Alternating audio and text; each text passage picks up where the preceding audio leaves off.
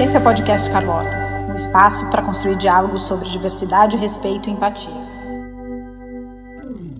Nesse episódio, conversamos com a neurocientista doutora Carla Tiepo, uma conversa gravada em junho de 2015. Se você ainda não conhece, vai entender porque a gente é super fã dela. A Carla é neurocientista com doutorado pela USP em neuropsicofarmacologia. Ela tem mais de 20 anos de docência na Faculdade de Medicina na Santa Casa e também de, na, de psicologia da PUC.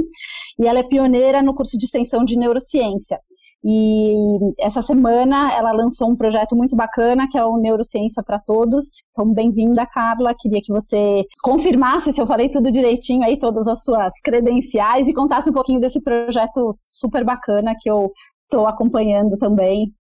Bom, bom, pessoal, super bom dia, muito obrigado por ter me convidado para participar aqui desse Hangout. É, o projeto de vocês é um projeto muito especial, então é um prazer muito grande estar aqui com vocês. O projeto Neurociência para Todos é a menina dos meus olhos agora, né?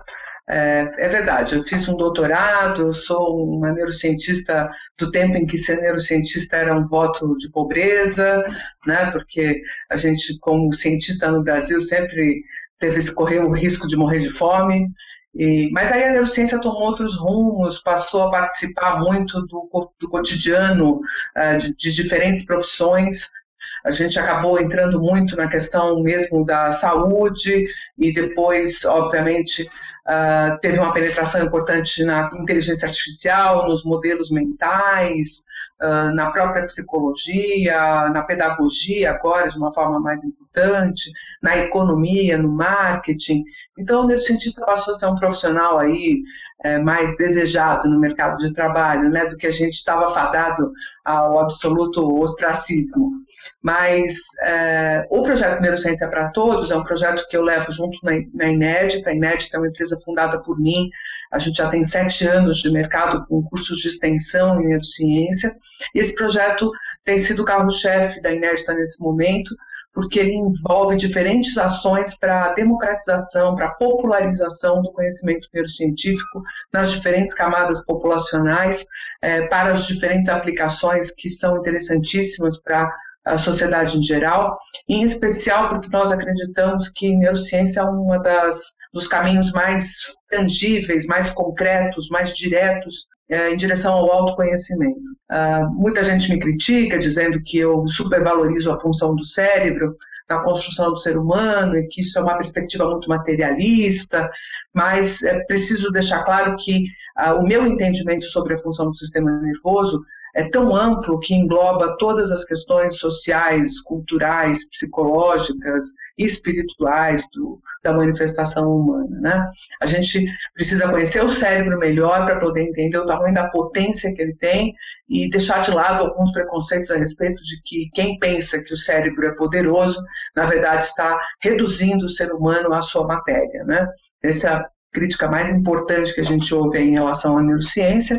E falar de neurociência para todos é procurar desmistificar esse tipo de pensamento e trazer a neurociência para o cotidiano, porque é um caminho muito, muito profícuo, muito legal para gerar autoconhecimento nas pessoas. Então, eu fico super feliz de vocês terem se interessado pelo tema e me trazer aqui para essa oportunidade. Então, falando um pouquinho desse autoconhecimento, dessa aprendizagem, a gente lida com temas bem sensíveis, que, ou vamos dizer assim, bem complexos, né? Que é essa questão do imperfeito, a desconstrução do perfeito, questões de respeito, empatia. E então, para a gente começar falando um pouquinho, queria que você abordasse um pouco como funciona a aquisição de conhecimento, das experiências, é, do aprendizado, para depois a gente trabalhar um pouquinho a questão de como a gente aborda esses temas. É, Fabiana, na verdade, eh, uma das principais práticas que eu tenho tido dentro da neurociência é o trabalho junto a educadores, junto a professores. Eu tenho coordenado um curso de especialização na área em neurociência aplicada à educação aqui na Santa Casa. Eh, e uma das coisas mais legais que a gente consegue conversar, baseado em neurociência, é sobre o desenvolvimento do indivíduo. Eh, e esse desenvolvimento, no fundo, no fundo, são uh, o desenvolvimento ele é feito a partir das experiências que vão sendo adquiridas através da vivência desse indivíduo, que a gente chama de linhas gerais de aprendizagem. Né? em geral, quando a gente fala de aprendizagem, as pessoas imediatamente remetem à questão didático-pedagógica, as questões do que acontece dentro das escolas, né? E eu gosto de pensar em aprendizagem como todas as interações que o indivíduo tem com o seu meio, na sociedade, no ambiente onde ele convive. Então, desde pequenininho, desde que o nenê está ainda no útero, se a gente quiser ser bastante é, abrangente, e depois, depois que ele nasce, todas as interações que nós, que os indivíduos fazem com o ambiente são possibilidades de aprendizagem. Por quê? Porque o sistema nervoso ele trabalha como uma esponja que recebe inúmeros é, estímulos sensoriais a cada instante, estímulos visuais olfatórios, especialmente nos primeiros dias de vida. Depois você vai tendo uma elaboração da visão, da audição. E cada um desses estímulos que vão entrando são potentes em gerar o que nós chamamos de padrões ou circuitos neurais. Né? Então, uh, o jeito que a mãe fala com o neném enquanto ela está amamentando o nenê já é uma possibilidade de aprendizagem. Uh, a forma como as interações se dão dentro da casa da criança, desde os primeiros dias em que ela está em casa, uh, as visitas que ela recebe, a forma como essas visitas interagem com essa criança, a voz que se usa, tudo isso vai gerando possibilidades de aprendizagem. E, obviamente, experiências que são mais relevantes, tanto porque são muito positivas ou porque são muito negativas, têm impactos ainda maiores. Por quê? O sistema nervoso ele tem a capacidade de uh, selecionar a partir do ambiente quais são os estímulos de maior relevância emocional, uh, especialmente a relevância emocional, aqueles elementos que podem provocar reações emocionais, são os mais impactantes na construção do cérebro humano. Então, uma criança que é acarinhada, que é confortada, que é bem nutrida, né, emocional e fisicamente, ela obviamente tem registros no seu sistema nervoso de referências positivas em relação às interações com seres humanos, por exemplo. Uh, uma criança que é posta para dormir chorando, que chora até dormir, uh, que uh, os pais estão incomodados com a, com a presença dela, que os pais não estavam devidamente preparados para ter essa criança e não conseguem conviver muito bem com essa criança, não conseguem trocar. Uma mãe um pouco mais egocentrada, que não consegue dividir com a criança exatamente todas as perspectivas que a criança precisa ter de desenvolvimento, vai cunhando um sistema nervoso com lacunas emocionais que fazem com que esse sistema emocional fique bastante fragilizado.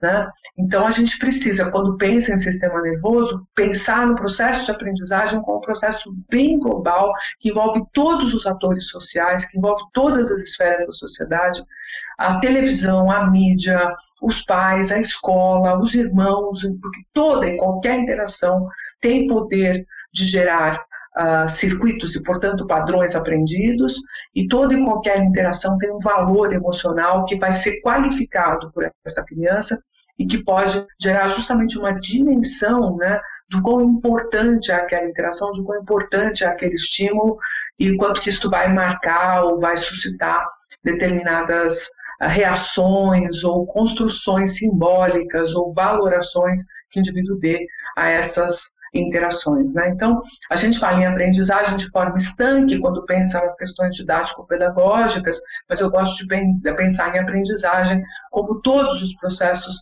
que podem gerar mudanças de padrão e nesse aspecto o cérebro é extremamente plástico, a gente pode considerar mesmo como se fosse uma esponja, mas ao mesmo tempo ele vai construindo esses padrões e aí quanto mais velha essa criança vai se tornando, se tornando um jovem, se tornando um adulto, ela vai valorizando e ela vai significando o ambiente a partir destas construções que são uh, feitas mais precocemente nas primeiras etapas da vida. Né? Então, é um ciclo de construção contínua, porém sempre uh, ref fazendo referências ao que foi construído anteriormente. Né?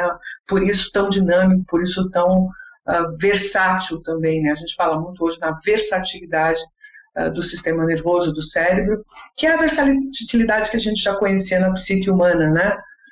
Que a gente está emprestando para o cérebro, porque na verdade cada vez mais a gente chega perto da ideia de que a psique humana é uma produção da função cerebral. E aí eu queria que você abordasse então agora a questão do lúdico e da arte. Esse foi o caminho que a gente escolheu para tratar esses assuntos, né? Para trabalhar essas questões é, dentro do mundo de Carlotas, né? O que que é, como isso é feito, como isso ajuda, versus uma, uma abordagem, vamos chamar de tradicional, nem sei se é o melhor nome, mas assim, quando a gente fala de, de, de valores, por exemplo, por exemplo, dessa construção né, que vai sendo feita na vida da, da criança e, e, e para estabelecer essa conversa com ela, não adianta a gente falar que não pode chamar o amiguinho de, sei lá, de baixinho, feio, chato, quatro olhos, enfim, é, a gente tenta fazer uma abordagem, porque ela sabe que é errado, ela sabe que isso magoa e ainda assim continua, né,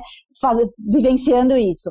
Uh, e é o, que a gente experimenta quando a gente trabalha a questão do, do lúdico e da arte com essa com, essa, com esse exercício da empatia, de se colocar no lugar do outro, enfim, trabalhando nessa esfera, você vê que o resultado é diferente, tem um impacto diferente. Então, como é que eu queria que você comentasse como o lúdico e a arte pode trazer esse aprendizado de uma forma diferente? Olha, é, antes da gente exatamente considerar o aspecto do lúdico, eu queria falar um pouco em por que, que a gente é, vê, por que a gente verifica é, o, uma reatividade muito grande nas pessoas em uh, lidar com o que não é igual a mim.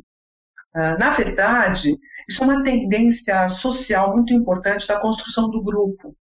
Quando eu preciso, na construção do grupo, posicionar-me de forma destacada, e isso vem da natureza. Se você for olhar nos, nas sociedades primatas, você já tem essa dinâmica clara. Então, é obviamente que isso é, só foi se, só foi se, só foi criando uma dimensão mais linguística, mais cultural na sociedade humana. Mas posicionar-se na sociedade de uma forma destacada é muito importante. E esse destaque, obviamente, que ele não pode ser um destaque negativo o destaque negativo me coloca numa posição de fragilidade diante do grupo social.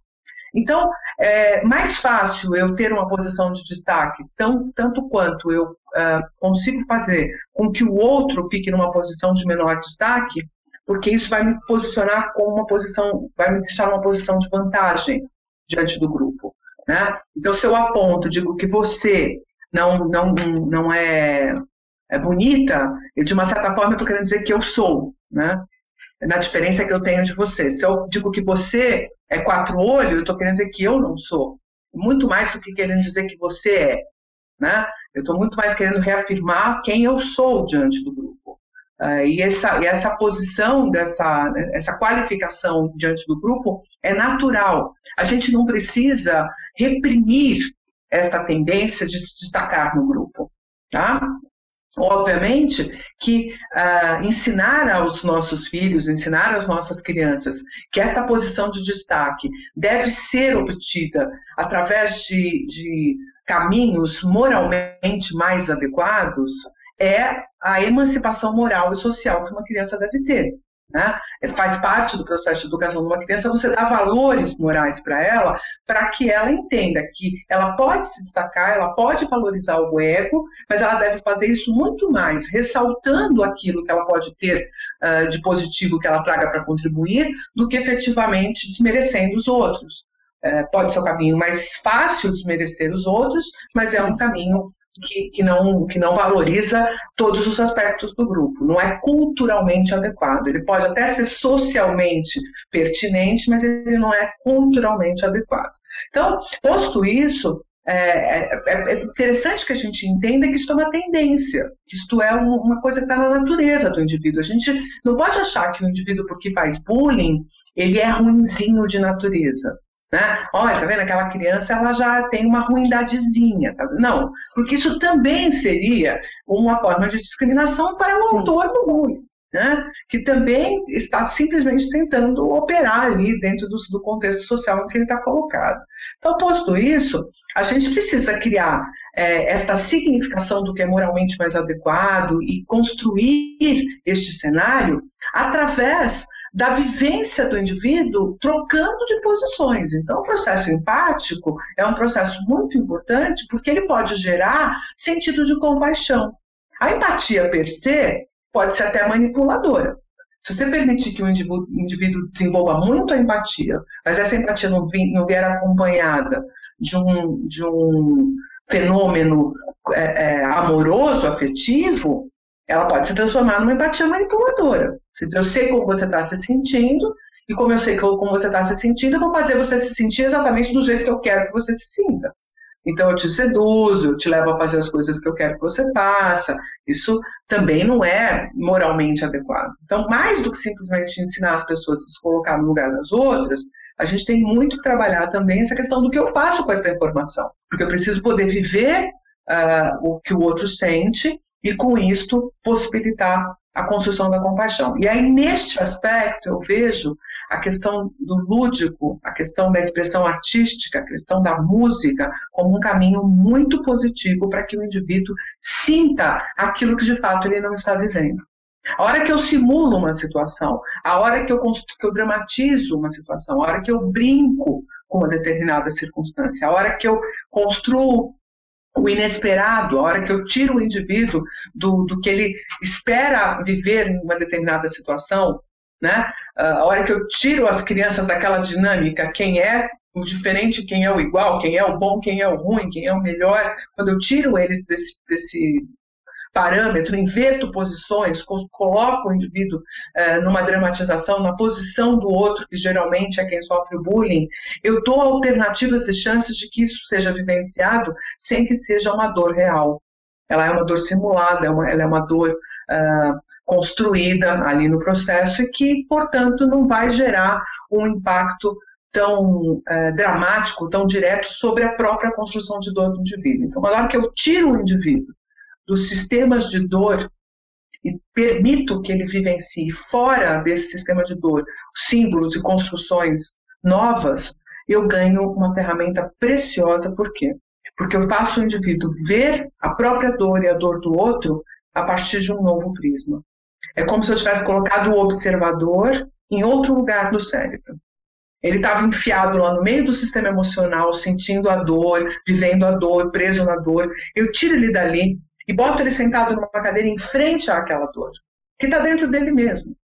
E aí ele consegue, com isso, através inicialmente de um simbolismo não linguístico, de um simbolismo expressivo, um simbolismo que está na cor, na arte, na forma, na música, uh, na brincadeira, né?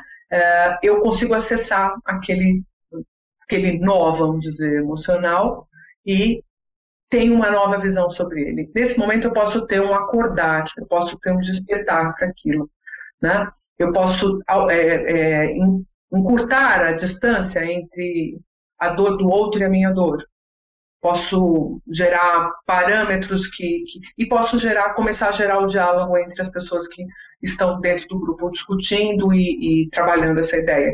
Porque aí não é a dor minha ou a sua dor mas é a dor do personagem é a dor da história é a dor da que está expressa aqui na cor, na cor uh, mais escura ou na música mais densa ou no ritmo mais forte ou né, no que for que estiver expresso de forma não linguística Tão logo eu pretendo nominar coisas, dar nome aos bois e perguntar o que você está sentindo, como é que você sente tal coisa, isso já entra quase que numa dinâmica terapêutica. E para que essa dinâmica terapêutica tenha, tenha uh, efetividade, ela requer uma opção de construções que estão ligadas à transferência com o terapeuta, com o grupo, a construção do grupo, que são muito mais lentas enquanto processo para que você passe em, em, em larga escala. Né? Isso serve muito bem para crianças que estão, obviamente, em sofrimentos mais dramáticos, em situações de fragilidade ou vulnerabilidade extrema. Aí é necessário que você faça um atendimento mais particularizado. Mas no grupo, para você fazer esse trabalho, para a construção disso que é culturalmente mais adequado, do que é moralmente mais próximo da capacidade humana de entender e de vivenciar a sociedade, é, você pode e deve trabalhar de forma não linguística, de forma expressiva, né? porque isso uh, liberta o cérebro do nome, da definição, da coisa, do, do como chama, né? uh, do significado e levam o indivíduo muito, de forma muito mais próxima àquilo que a gente considera inconsciente, não linguístico, simbólico, né? que são regiões do cérebro que trabalham muito mal com as palavras, porque tem pouco acesso às palavras, não são áreas linguísticas do cérebro, mas que estão em íntima associação com as construções emocionais mais primitivas, que também não são linguísticas. Então, você usa elementos que têm o mesmo tipo de conversa para lidar para lidarem si entre si dentro do cérebro. Tá? É, a linguagem é, é um, uma coisa muito importante, por exemplo, dentro da, da, da significação da psicanálise. Quanto tempo dentro da psicanálise depende, demora para um indivíduo trazer uma dor que está presa, enclausurada no inconsciente, né, de forma não linguística, para uma, uma construção linguística. No momento em que ele que ele, que ele, ele dá nome a esses bois, que ele consegue gerar um discurso sobre isso, é a hora que ele consegue vivenciar e se libertar. Eu não sei se a gente tem esses tempos dentro dos processos uh, preventivos de construção socioemocional das nossas crianças, né? Então, eu acredito muito na proposta de vocês, porque vejo isto uh, acontecer num, num, num, âmbito de conversa que tem a mesma dimensão, né? A dimensão da arte, a dimensão da expressividade, ela é não linguística e ela então pode encostar em construções não linguísticas que estejam uh, significando processos mais profundos, processos que, que precisam ser moldados desde do, da sua origem. Né? A gente precisa ensinar para as crianças de uma forma intuitiva, de uma forma quase que instintiva, que ela ah, precisa fazer para o outro aquilo que ela espera que façam com ela. Porque isso diminui a dor do todo, né? E o todo menos dolorido é melhor para mim. Sim. Eu tenho um texto que eu escrevi que diz que é sobre a conservação da energia vital. E é interessante esse texto porque eu, eu discuto com ele assim, eu começo a discussão dizendo assim, uh, por que as pessoas não param na faixa de pedestre para os pedestres atravessarem? Né? Por que, que o cara que está dirigindo não para para o pedestre atravessar? É, eu paro para pedestres, mas eu paro para pedestres porque eu muito, muitas vezes sou pedestre.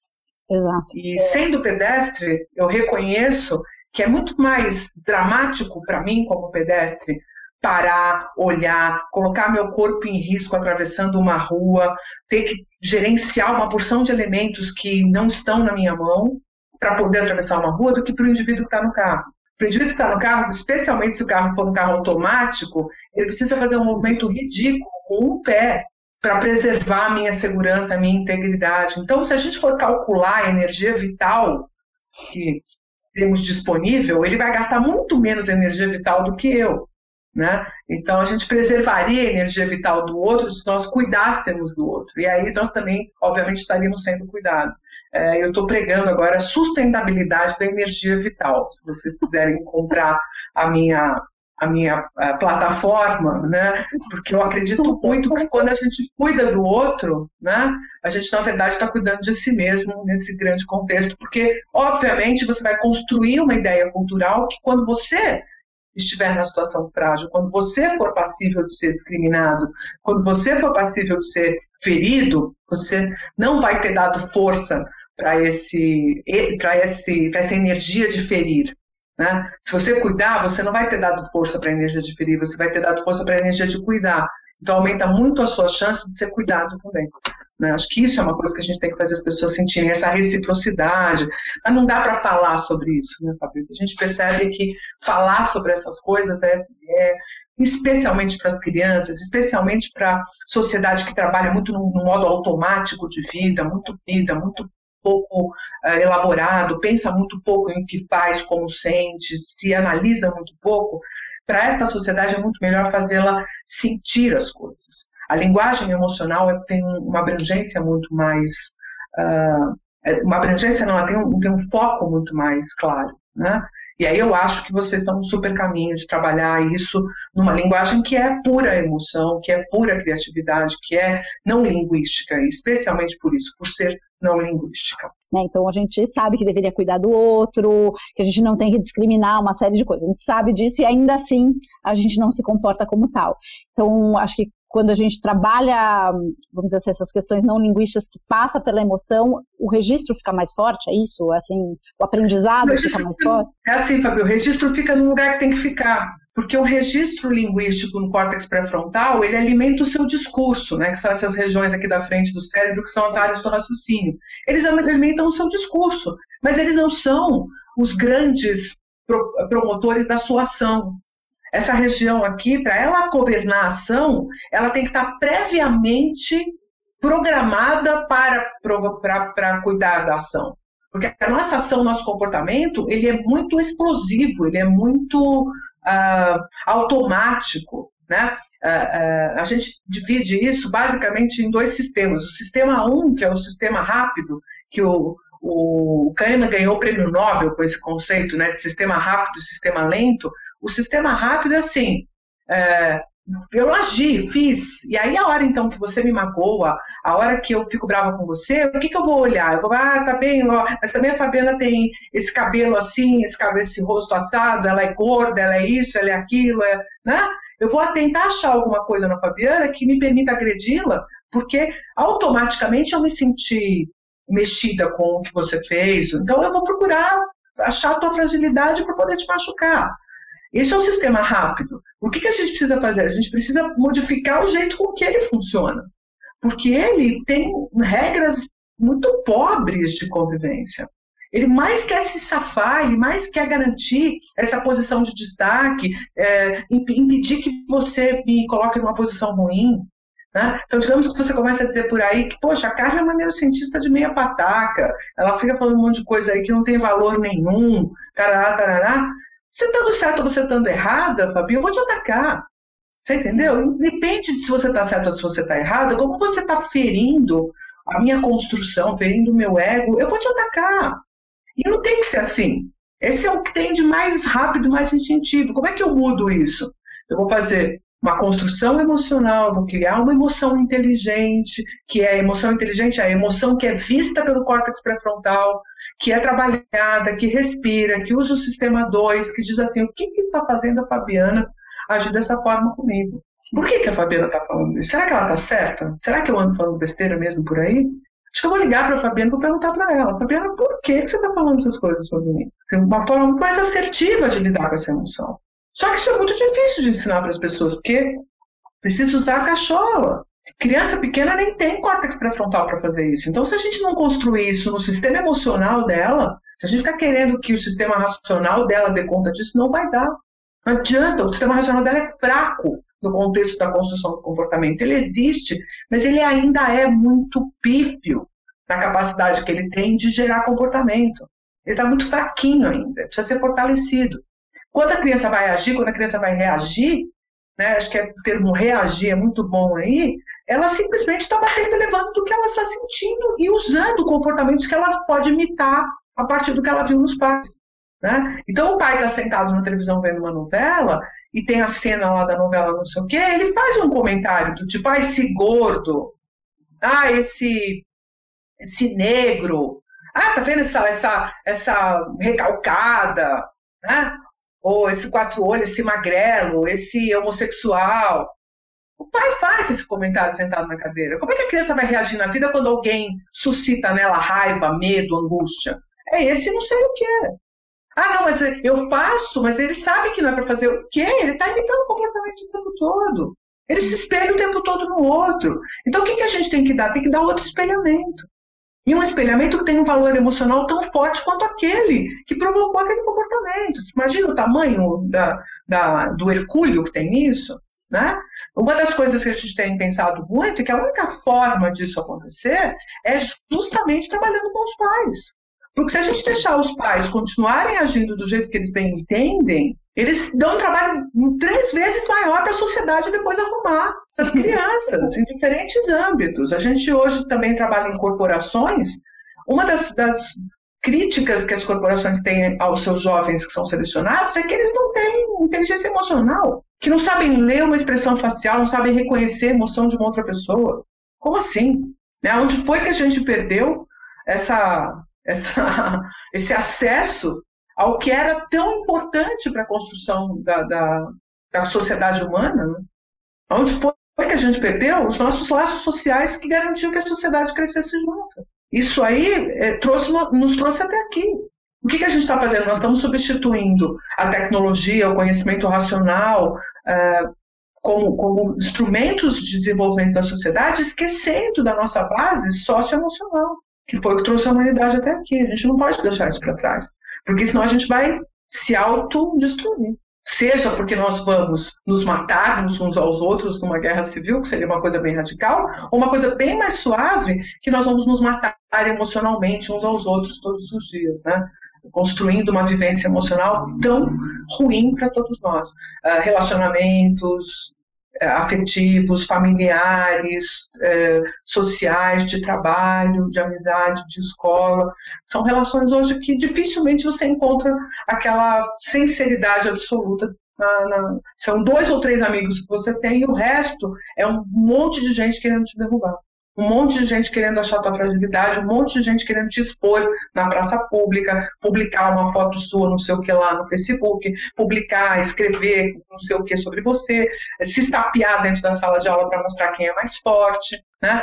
Toda essa, essa, essa glória que se faz em cima do MMA, toda essa glória que se faz em cima das pessoas que se estapeiam até uma sangrar, isso tudo é o caminho inverso daquilo que a gente está tentando fazer. Quer dizer, gente, espera um pouco, esse instinto aí, essa emoção instintiva de derrubar o outro para poder se sobressair, é muito tribal, é muito da, da savana africana, né? Deixa isso para lá, né? então, é, é, é, e como é que vocês podem fazer isso? Que é o que vocês têm feito de forma, acho que, que muito, muito uh, apropriada. É lidando emoção, trabalhando emoção com emoção. É, é lidar com, de forma não linguística com aquilo que é não linguístico. Porque ficar dizendo o que deve ser feito, a gente sabe que não vai levar a lugar nenhum.